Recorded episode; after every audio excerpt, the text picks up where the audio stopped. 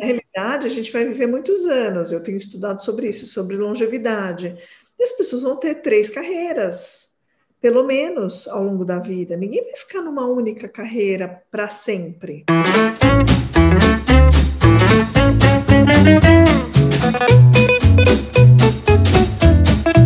Alô, alô, eu sou Ana Ribeiro e este é o Minha Jovem Crise de Meia Idade, o podcast em que a gente fala sobre carreira e mudança de carreira de forma honesta e descontraída.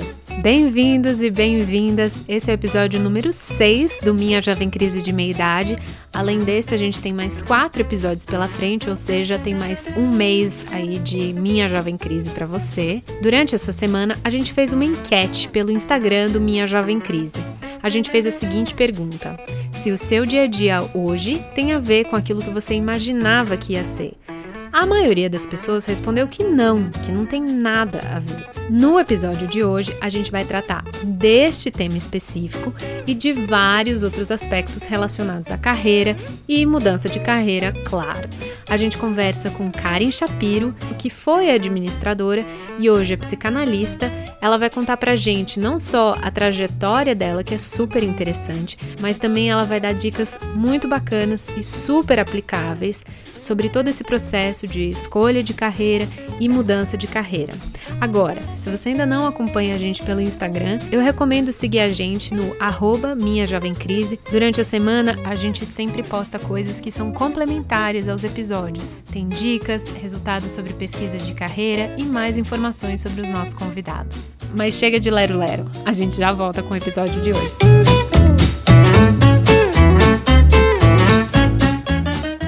Quando você era criança, qual era o seu sonho, assim? Como você se via como adulta? É boa essa pergunta porque sempre era uma brincadeira, né? O que, que você vai ser quando crescer? Uhum. Curiosamente, eu sou filha temporona. Eu tenho um irmão muito mais velho que eu. Eu me lembro que eu tinha sete anos e meu irmão estava na faculdade e ele estava na GV. Deixa eu fazer uma tecla SAP aqui. GV é a abreviação para Fundação Getúlio Vargas, uma faculdade que é muito conhecida pelos seus dois principais cursos, de Administração de Empresas e Administração Pública. Tão bacana ele de carro, com aquele adesivo da GV atrás do carro. E eu falava assim: um dia eu vou ter esse adesivo no meu carro. Que a primeira engraçado. coisa que eu fiz quando eu entrei na GV foi descer no DA e comprar o adesivo e colocar no. Essa daí você me lembrou do fundo do baú. Tem algumas carreiras, por exemplo, administração, que muita gente acaba seguindo porque não sabe bem o que fazer, mas pelo visto você foi para a GV porque era seu sonho mesmo. Ia ser bacana, que nem meu irmão era, e a família ficava babando em cima dele. A grande Sei. verdade é essa, ele saía de terno todo bonito, então eu achava o máximo. E meu pai, na verdade, ele eh, era um Hum. empresário, ele tinha uma empresa têxtil, e Hum. então, assim, a, a vida da minha família era muito em torno do mundo empresarial. Então, seria um caminho natural seguir esse, essa carreira, vamos dizer assim. Como é que foi? Você gostou da faculdade? Você curtiu? Ou você falou assim, nossa, que não é bem esse o clima que tinha na minha casa de empreendedorismo? Não sei. O que que você achou? Olha, para mim a GV foi uma baita escola. Ahn, eu acho que, só fazendo um parênteses, eu tenho um filho que está na GV. Ah, Não faz orgulho para mim. É, eu gostei muito de ter feito a faculdade. Eu acho que o grupo, o clima, o- o- é um ambiente maravilhoso. Eu aprendi muita coisa. O que me fez brilhar os olhos naquela época era marketing. Tanto que eu acabei seguindo a carreira em marketing. Eu tive bons professores, aliás, tem uma professora na GV até hoje, que é diretora, Zila Bendit, que ela era eu não acredito que você teve aula com a Zila. ah, então, a Zila, eu tenho um maior carinho pela Zila. Eu adorava alguns professores de marketing. Na realidade, Legal. eu gosto muito do assunto de comportamento do consumidor, tendências de comportamento, sabe? Hum. E que tem muito a ver com a psicanálise, na realidade, que eu consegui Muito. fazer link muito mais tarde com a psicanálise. Eu sofria na parte de finanças, na parte de Contabilidade, era um sofrimento para mim. Mas essa parte de marketing eu amava, amava mesmo. Agora, assim, eu entrei na faculdade com 17 anos e com 20 eu estava formada. Muito Então, jovem, né? muito nova, muito sem saber. E eu coloquei na minha cabeça que eu queria ser trainee na Unilever, que era o top de marketing naquela época. Eu acho que eu tive duas grandes escolas, né? A GV foi uma grande escola, mas a Unilever foi uma escola maravilhosa que eu levo até hoje para o resto da minha vida. Foi realmente espetacular. Trabalhei ah. quase 10 anos mais uma tecla SAP. Para quem não é do mundo corporativo, a Unilever é uma empresa enorme, que é dona de marcas como Omo, Dove, Kibon e muitas outras. O programa deles de trainee é super conceituado, o que significa que é bem concorrido. Para entrar, pensa tipo fazer um novo vestibular, só que além da prova escrita, tem várias dinâmicas em grupo e entrevistas era mais de um ano de programa. No meu caso, a gente teve a oportunidade de passar dois meses em cada área, fazer treinamentos internos. Que demais. E até chegar na área final, que era no meu caso em marketing. E foi assim: primeiro era um grupo maravilhoso de faculdades incríveis, das melhores faculdades, uma, um grupo muito bom. E super aprendizado. Eu diria que em um ano de Unilever eu aprendi mais do que a minha vida toda. Então, eu acho assim, Imagina. a GV foi uma, um, uma porta que se abriu para outros caminhos. Quer dizer, a gente vai trilhando os nossos caminhos na vida. Como é, na verdade, como é que era o seu dia a dia na Unilever? Você tinha rotina? Você tinha que viajar muito? Quais eram os tipos de decisão que você tinha que tomar? Como é que era? Uau! Pergunta básica, né? É. É, olha, era uma rotina muito intensa longas horas de trabalho. Um, chegava umas nove da manhã e saía às oito e meia da noite, né? Era essa, isso era comum, fazia parte desse, principalmente na área de marketing, que é uma área muito nervosa. Hum. O que, que a gente fazia? Desde planejamento de vendas, planejamento de lançamentos, novos produtos, filmes publicitários, uh, definir cronogramas de lançamento com área de produção, que, que a gente ia produzir, o que, qual é o annual plan da empresa, uhum. entender qual é o faturamento, qual é o, os custos do produto. É tanta coisa, é tão complexo. Assim, é saber tudo que se passa numa empresa, desde o momento que entra um insumo do produto até a hora que ele sai, custo de embalagem, o custo das caixas, quanto que é o transporte, quanto tempo demora para chegar. Eu trabalhei durante um bom tempo na parte de alimentos, especificamente ah. margarinas, maioneses, azeites, que é a parte de óleos. Uhum. Depois eu fui para Lever, eu trabalhei em Omo. Ah. Eu fui de Omo. Enfim, aí eu saí da Unilever, fui para Pillsbury, que é uma, era uma empresa da General Mills. Trabalhei com Frescarini, trabalhei com Häagen-Dazs. Depois que eu legal. fui refinações de milho Brasil, trabalhei com Knorr, e nesta época a Knorr foi comprada pela Unilever, quer dizer, eu voltei para a Unilever. Entendi. Uh, sobre viagens, eu viajava muito, dependendo do projeto, você tem que viajar muito. Então, eu fiz um projeto de lançar uma margarina no Nordeste, eu viajava toda semana para o Nordeste. Então, assim, tudo depende de onde que você está inserido, qual é o, hum né, o contexto naquele momento. Então, não dá para dizer muito bem. Teve uma época que foi um ano muito difícil, a gente ia cortar custos, a, a economia estava muito ruim, e a gente passou um ano inteiro estudando como cortar custos. Então, desde uh, ir a fundo nos custos de embalagens, assim, depende do projeto, depende de onde Sim. você está, é quase como se você fosse uma CEO mesmo, uma presidente de uma daquela marca, né? Você toma todas as decisões, enfim, muito legal. Daí, como é que foi o, o processo para você falar, não, não é mais isso que eu quero, que preciso mudar? Então, é interessante, né? Olhando retrospectivamente, lá atrás, quando eu tinha 30 anos, eu comecei a ficar incomodada, sendo bem franca, assim, com esse estilo de vida. Eu acho que, assim, eu mandava muito bem, modéstia à parte. Eu tinha um grupo que trabalhava para mim e tal, mas eu falava assim, eu não consigo imaginar ter uma vida onde eu vou trabalhar das oito e meia da manhã até as oito e meia da noite e isso vai me custar muito caro pessoalmente. E eu estou sendo muito franca com você, porque assim não tinha nenhuma questão profissional, assim no sentido de ter algum problema. Mas eu não queria ficar lá. Eu não queria uhum. ficar dias e dias, horas e horas vivendo assim. E eu comecei a questionar, né, se aquilo era para mim, se não era para mim. E eu falei assim, você tem que pensar onde, como você quer viver. Que Nossa, que é muito isso. Né? Você precisa saber qual é a tua disponibilidade pessoal? Eu comecei a me incomodar com o estilo de vida. E eu falava assim, bom, mas não tem um meio termo aqui.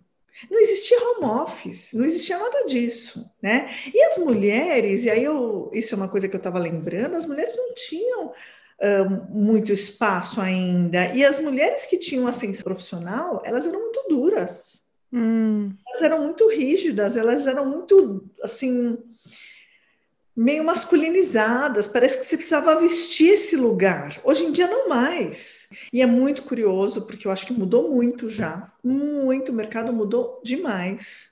É, eu não posso comparar 20 anos para cá. Aliás, eu acho um, o livro daquela Sheryl Sandberg.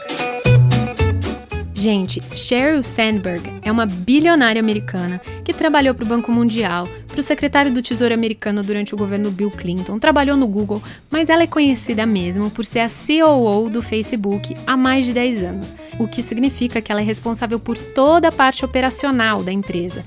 E ela escreveu alguns livros sobre a experiência dela no mercado corporativo livro maravilhoso que eu li, ela fala que uma das primeiras empresas que ela trabalhou não tinha banheiro feminino. Nossa. Entendeu? Então eu falava assim, nossa, mas isso vai ser muito duro. Viver assim vai ser muito duro. Uh, os comentários machistas que tinham na época, os tigrões da área de vendas.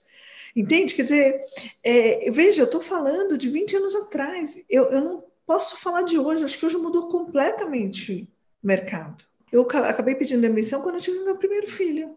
Eu voltei ah. a paternidade e falei, não quero mais. Eu vou procurar um outro caminho na minha vida, porque eu não quero. Como é que eu vou criar um filho que eu não vou ver ele o dia inteiro? Uhum. Eu tinha outra opção. Eu tinha amigas que ficaram, tá? E elas são super bem sucedidas, são presidentes de empresa e tal. Mas elas tinham uma mãe que ajudava, uma sogra que ficava. E eu não tinha. Tomei uma decisão assim: eu preciso tentar conciliar minha vida pessoal e minha vida profissional. E dessa maneira vai ser muito complicado. A Karen também comentou comigo que ela não foi a única que, na época, teve dificuldade para equilibrar a vida pessoal e profissional. É curioso, mas da minha turma da GV, poucas seguiram caminhos executivos. Eu estou falando de uma turma de 30 anos atrás, eu vou fazer 50 anos. Então, assim, mudou muito o mercado, uhum. muito a maneira como as mulheres estão inseridas é isso. Legal. E aí você saiu e foi fazer o quê? Ora, não é que eu saí para nada, né? Eu, na realidade, fui fazer terapia.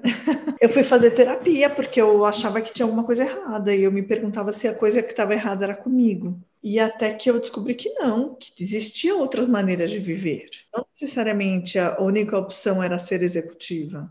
E eu fiquei muito encantada com o processo terapêutico e um dia eu cheguei para minha terapeuta e falei, falei, sabe o que? Eu quero fazer o que você faz. Ei, eu amei fazer terapia. Para mim foi assim um divisor de águas na minha vida. Eu pude escutar o que eu sentia, o que eu pensava, que estava lá dentro de mim, que eu nem sabia direito, eu nem sabia colocar em palavras. Então foi a partir daí que eu comecei assim, não, eu acho que eu vou mudar. Eu acho que eu vou para outro caminho. E eu fui. Quer dizer, na realidade, eu estudei, não é que eu foi do nada, Sim. né? Eu eu fui conversar com algumas pessoas, eu fui ver que cursos que eu poderia fazer para mudar de carreira, quanto tempo eu ia levar. Quando eu pedi demissão, eu falei, é esse o caminho que eu vou trilhar. E fui. Logo em seguida, eu estava com um bebê recém-nascido, mas eu fui estudar psicanálise. Como foi que você decidiu fazer sua formação nessa carreira? Você fez curso, fez faculdade? Como é que foi? Então, quais eram as possibilidades? A primeira possibilidade era entrar na faculdade de psicologia. Eu demoraria pelo menos cinco anos para começar a atender. Eu e assim a faculdade de psicologia que é incrível, mas assim ela é muito generalista. Então eu ia de demorar um, um tempo muito grande para chegar onde eu queria chegar. Entendi. Eu resolvi encurtar um pouco o caminho. Eu fiz uma formação em psicanálise. A minha primeira formação na área de psicanálise foi no Instituto Sapiense. Então, eu fiz a formação, foram quatro anos. Eh, comecei a atender no primeiro, segundo ano de formação, logicamente, morrendo de medo, insegura. Uhum. Bom, eh, daquele jeito, né? Vamos que vamos. E aí, cancha, quando eu terminei o SEDS, eu fiz um mestrado que durou três anos. Eu ficava incomodada, como eu não era psicóloga, eu falei, não, mas pelo menos um mestrado eu tenho que fazer na PUC. Aí eu fiz o um mestrado na psicologia clínica, e aí depois eu entrei na Sociedade Brasileira de Psicanálise, onde eu estou até hoje, onde é uma formação quase continuada, são anos de formação, e é muito aprofundado, eu gosto muito, eu estou lá até hoje, mas assim, já estou trabalhando, eu diria que desde que meu filho nasceu, há 20 anos. Ele fez 20 anos esse ano, então eu sempre comemoro o aniversário dele e a minha nova profissão. Ah, que legal. E aí hoje, como é que é o seu dia a dia? Hoje eu tenho autonomia, que era o que eu queria. Eu tenho mais controle sobre os meus horários eu estou numa profissão que lida muito com a questão da intimidade, que era uma coisa que eu gostava muito. Aliás, isso fazendo um parênteses que acho que eu nem comentei. Tinha uma coisa, as pessoas sentavam na minha mesa, eles sentavam na minha mesa e não saíam mais. Então, eu gostava de conversar. Então, eu, agora eu faço isso profissionalmente.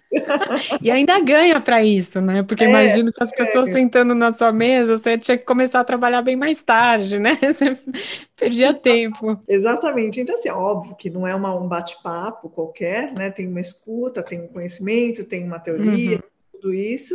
Não é uma conversa igualitária, né? No sentido de que é diferente, né? O analista está para escutar o paciente mas tem essa escuta, tem intimidade, tem a coisa da vida. Eu acho que eu estou numa profissão muito ligada à vida, sabe? E, e, me faz muito sentido. Eu aprendo muito nessa profissão, eu aprendo muito com os pacientes. E isso para mim tem, é de uma riqueza que eu não sei nem te explicar. Eu acho que eu aprendia muito em empresa, na Unilever, mas era outra coisa. Eu trabalho com uma coisa completamente diferente. Eu estou cuidando das pessoas. E o resultado é muito diferente, é, o caminho é outro. Então, tem uma riqueza profissional, mas tem uma riqueza pessoal. Então, eu me sinto muito feliz. Eu olho para trás e falo, graças a Deus que eu fiz essa mudança. Muito que feliz. demais. Muito legal. E durante a mudança, teve algum momento que você falou assim: acho que não é isso, ou é melhor eu voltar para a carreira corporativa? Que, muitas é vezes, hum. muitas vezes. Por exemplo, quando eu parei de ganhar dinheiro. Foi a primeira vez que eu falei não, não demorou muito, né? A área de psicanálise é uma área muito difícil. Muito difícil para você entender o psiquismo das pessoas, para você entender a teoria, que eu boiava no começo. Veja, eu fui fazer uma formação onde tinha psiquiatras e psicólogos. E eu era eu e mais uma colega era, éramos as únicas de outras áreas. Então, assim, eu não conseguia entender o que eles estavam falando. Então, assim, atender um paciente era muito difícil. Eu fiquei com muito medo. Né? A primeira paciente que eu atendi, ela tinha 70 e poucos anos, eu tinha 30. E eu falava, o que, que eu posso ajudar? O que, que eu vou falar para essa mulher? Que já tinha filhos adultos, até netos. Mas, enfim, vamos que vamos, né? Foi um, uhum. preço que eu paguei. Então, assim, teve vários momentos difíceis. Um momento de me descapitalizar. Eu, eu pagava minha formação e eu parei de ganhar e eu ganhava bem. Um, onde eu estava, eu tinha domínio sobre a situação e eu passei a não ter domínio de nada. Antes, eu sabia o que queriam de mim, eu passei a não saber o que queriam de mim. Isso é curioso, né? hum. né? Nem o paciente sabe o que ele quer de você. Muitas vezes ele fala e não é nada daquilo que ele falou, nem ele sabe. Percebi que era um investimento de longo prazo, porque de verdade demorou anos para começar a ter um consultório que funcionava. Quanto tempo você acha que leva para uma pessoa se estabelecer num, num, consultório? Porque eu imagino que seja uma questão de anos, assim, não é uma questão de tipo, ah, me formei ano que vem, tô aí. Muitos anos. Eu diria que pelo menos 10 anos. Nossa. E eu vou te falar, assim, você tem que aprender a lidar com frustração, porque senão você não fica. Porque tem paciente que começa, paciente que vai embora, paciente que desaparece, paciente que não paga. Os primeiros pacientes, em geral, são pagam muito pouco. Então, você se submete a essa situação porque você quer aprender com o paciente e o paciente sabe que você é um aprendiz. Enfim, até você ganhar uma clientela né? Demora, porque você, você precisa ser indicada. Você precisa hum. anos uma pessoa para ela dizer se você fez diferença na vida dela ou não, se você é foi útil para ela ou não. Então, veja, é um investimento de anos e de estudo e de terapia, porque não sei se você sabe, mas a formação psicanalítica ela é baseada num tripé. Hum. Primeiro, a formação teórica. Segundo, a supervisão. Você leva casos para serem supervisionados por pessoas que têm mais experiência que você. E terceiro, a própria análise pessoal. Sua, então, né? É. Então, para eu poder atender alguém, eu preciso ter análise minha, pessoal. Eu preciso uhum. saber como é que trabalha. E as minhas questões? E os meus fantasmas? E as minhas preocupações e dificuldades e, enfim, angústias? Então, eu preciso saber muito de mim para poder minimamente me aproximar do outro.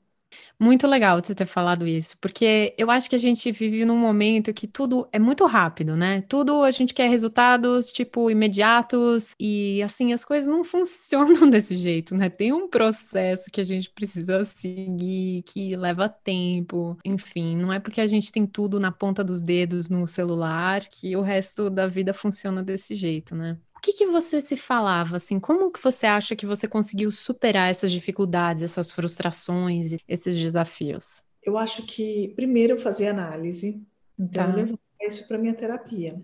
Segundo, eu sou uma pessoa muito persistente, então tem uma coisa pessoal assim, de querer, de fazer, de eu sou meio taurina, né? Assim, muito pé muito insistente, muito teimosa, e eu não arredei pé. Claro que teve momentos muito difíceis e tal, mas eu não arredei pé. Eu achava que se as pessoas conseguiam, eu ia conseguir. Agora, obviamente, algumas pessoas que estão, que vieram da área de psicologia, que faziam de repente um estágio num hospital, de repente podiam ter mais facilidade do que eu.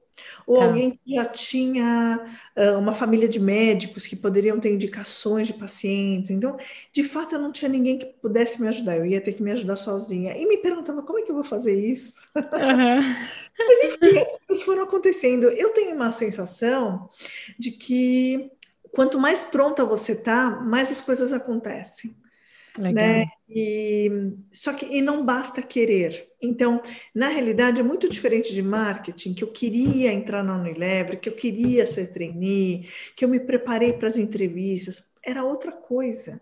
E eu tive que aprender com muita humildade, na realidade. Eu, é engraçado, hum. eu brinquei uma vez com um amigo que saiu da Poli, falou, não, eu vou ser psicólogo, e eu, falava, eu falei para ele assim, você vai calçar as sandálias da humildade. Hum. Ele falou assim, eu nunca esqueço isso que você falou para mim, né? Porque era uma formação completamente diferente. É, é, até curioso, porque chegaram a me ligar de volta para voltar para o mercado. E eu pensei bastante, mas eu falei, não, não faz, aquele caminho já não faz mais sentido para mim. Mas era óbvio que ia resolver muitas questões, porque o salário é outro, né? O caminho é hum. é outro. Então, é fato. Uhum. É, por isso que eu falo, você escolhe um estilo de vida. As uhum. pessoas não se dão conta disso. E o que que hoje você mais gosta é, na sua profissão? Então, Ana, eu acho que eu gosto de estar aprendendo o tempo todo, de ir aprendendo sobre a vida. Eu gosto de estar trocando com o paciente, eu gosto de entender o que se passa lá no outro, né? Hum. Um pouco investigadora, um pouco Sherlock Holmes, é, pensar um pouco como ajudar a pessoa a sair daquele lugar. Eu, eu tenho que pensar qual a estratégia que eu vou usar para dar uma empurradinha para ele cair fora desse lugar. Uhum. Óbvio, toda a teoria por trás, né? Não é que você faz um pirlim-pim-pim. Você uhum. tem que ter uhum. paciência, você tem que escutar. Alguns pacientes têm muito mais, muito mais recursos internos, que aproveitam mais a, a terapia, e tem pacientes que têm mais dificuldades. Então, é tá. é muito... a gente também tem que aprender a lidar com as possibilidades reais do paciente. Claro, claro. E o que, que você menos gosta que, que eu menos gosto? Nossa, essa é uma pergunta interessante. Eu nunca me pensei. Bom, significa um ótimo sinal. Significa que você está muito satisfeita. eu posso te falar o que, que eu menos gosto. Assim, acho ah. que tem aí uma coisa até. Eu menos gosto quando eu marco com o paciente, o paciente assim dá um cano. Então isso isso é um pouco frustrante porque é meu tempo também, é minha agenda. Claro. Né? Em geral a gente cobra quando o paciente não vem, mas acaba desorganizando, acaba atrapalhando o processo. Imagino. Pensando agora, assim, tipo, em alguém que está cogitando fazer uma, uma transição de carreira, o que, que você diria para essa pessoa, né?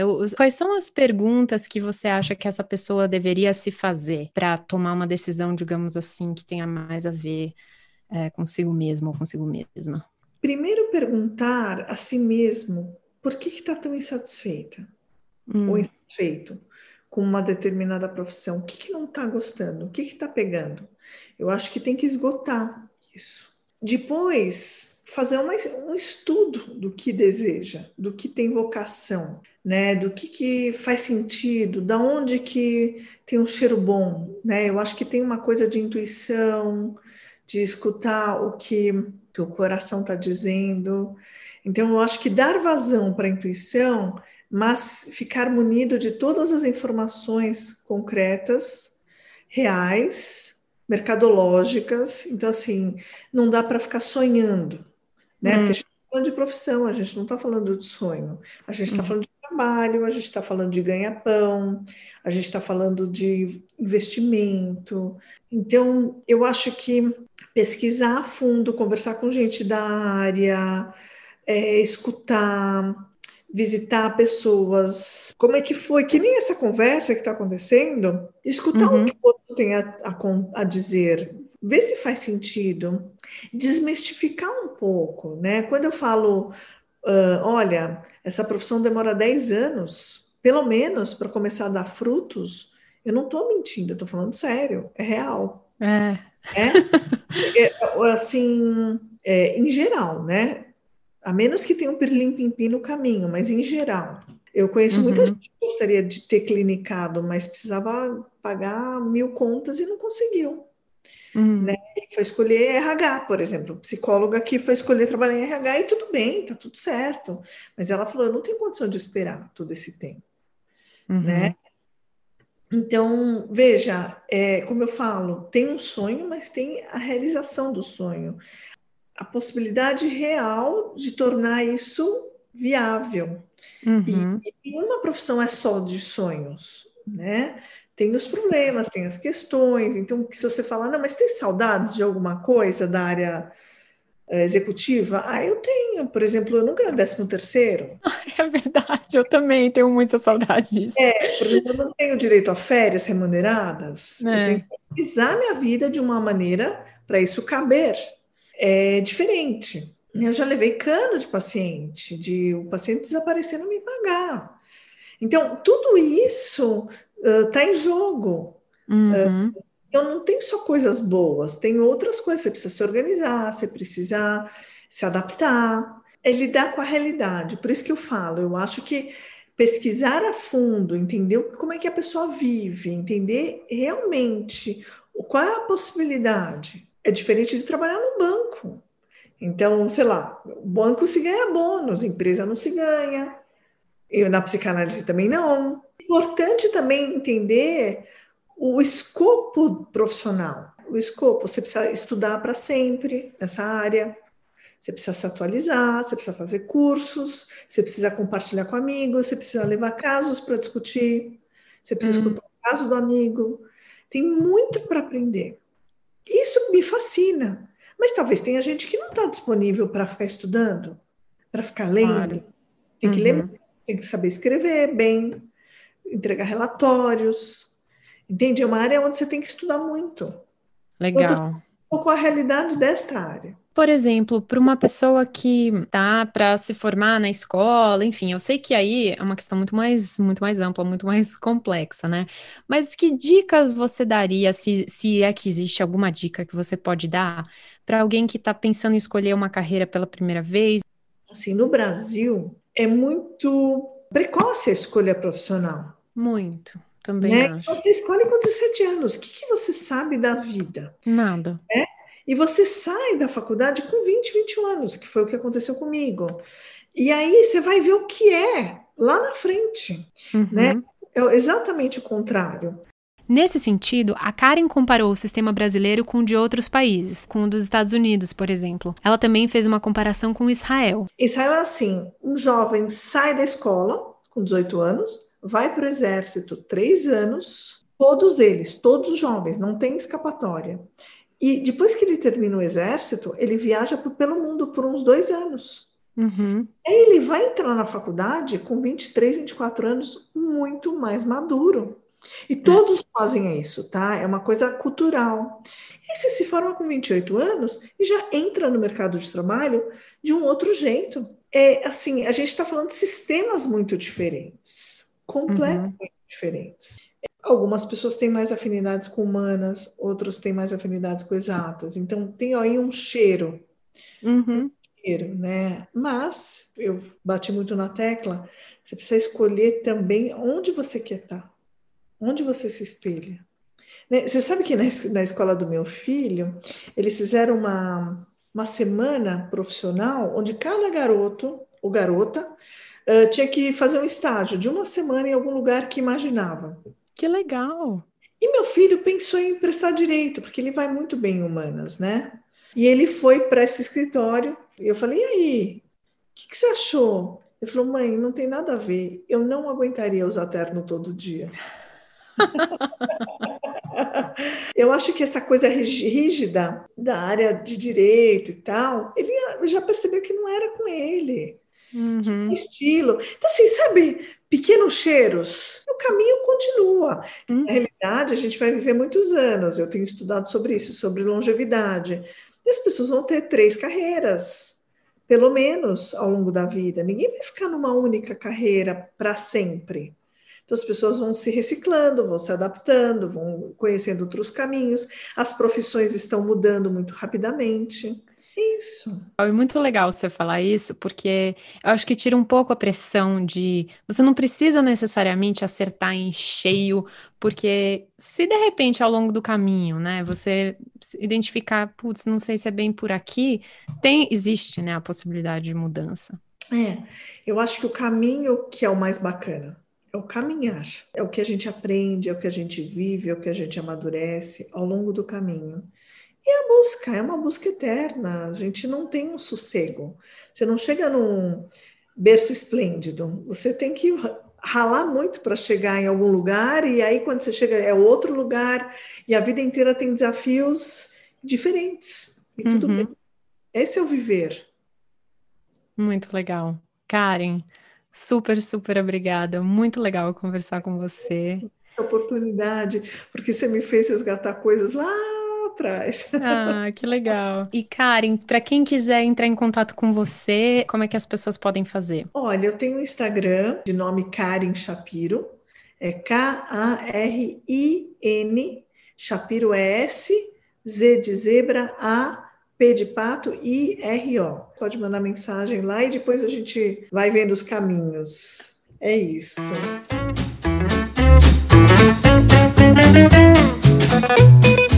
Achei muito bacana essa conversa com a Karen. Para mim, as principais lições desse bate-papo foram: número um, você escolhe um estilo de vida e você tem que saber o que, que faz sentido para você. Número 2. A terapia pode ajudar muito, tanto no processo de escolha de carreira quanto no processo de transição. Número 3. Vá sentindo os pequenos cheiros. A gente já falou disso aqui em outros episódios, mas você tem que ir seguindo pistas, investigando, perguntando, experimentando. Número 4. Calce as sandálias da humildade, ou seja, tenha uma cabeça de aprendiz quando você está começando uma carreira ou uma profissão nova. Número 5. Na hora de escolher uma carreira, não dá só para sonhar. Como a Karen disse, a gente tem que se preocupar que é um momento de definir qual vai ser o nosso ganha-pão, envolve um investimento, analisar quais são as suas possibilidades. Número 6. Siga sua intuição. Ao mesmo tempo que é muito importante ter esse lado racional do planejamento, da investigação, da carreira que faz mais sentido para você, é muito importante ouvir o seu coração.